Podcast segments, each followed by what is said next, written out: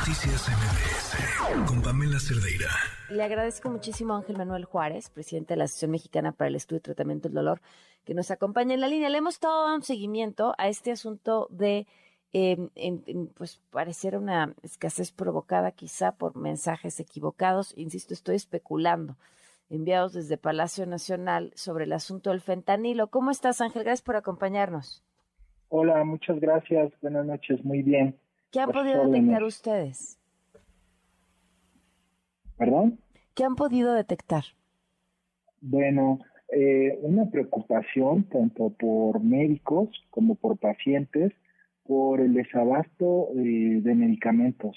Eh, esto es, es, algo común en, en, en, cuanto a un desabasto de medicamentos para tratamiento de dolor por cáncer pero en esta ocasión se ha percibido como de mayor intensidad.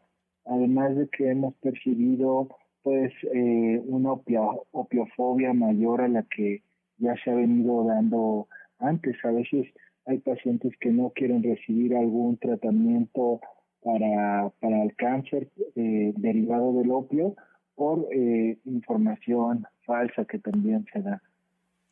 A ver, me decías, la escasez eh, ha sido continua, pero ahora han detectado algún diferencial, algún específico que les haya llamado la atención.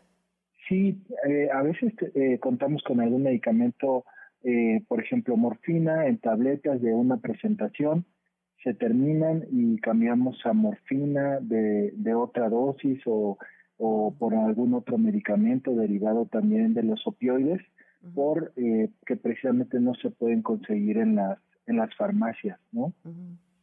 Entonces, esto ha sido, pues, recientemente de mayor intensidad. Por ejemplo, no, no nada más es el fentanilo, la verdad es que lo que no hay actualmente es, por ejemplo, morfina en presentación en tabletas, eh, recordando que la morfina es un medicamento esencial de acuerdo a la Organización Mundial de la Salud, eh, que debe de encontrarse en todas las presentaciones en los países y actualmente, por ejemplo, morfina solamente la pueden encontrar los pacientes en presentación inyectable, por ejemplo.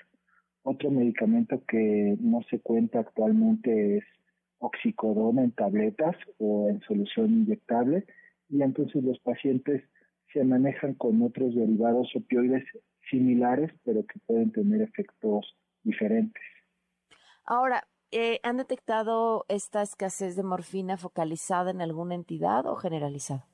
Eh, ha sido generalizada. O sea, eh, como mencionaba, en algunos lugares se puede conseguir algún medicamento, pero al tener que cambiar al otro medicamento, a veces hay el desabasto del otro, y entonces nos estamos basando para tratar a los pacientes muchas veces en lo que se en lo que se encuentra en, en, cercano a los pacientes, ¿no? Que puedan conseguir.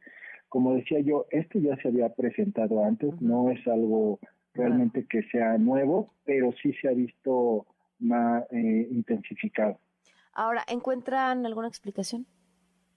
Eh, no, la verdad es que no hay como una explicación clara. A veces eh, hemos tenido acercamiento con farmacéuticas y la información no ha sido tan tan clara, ¿no?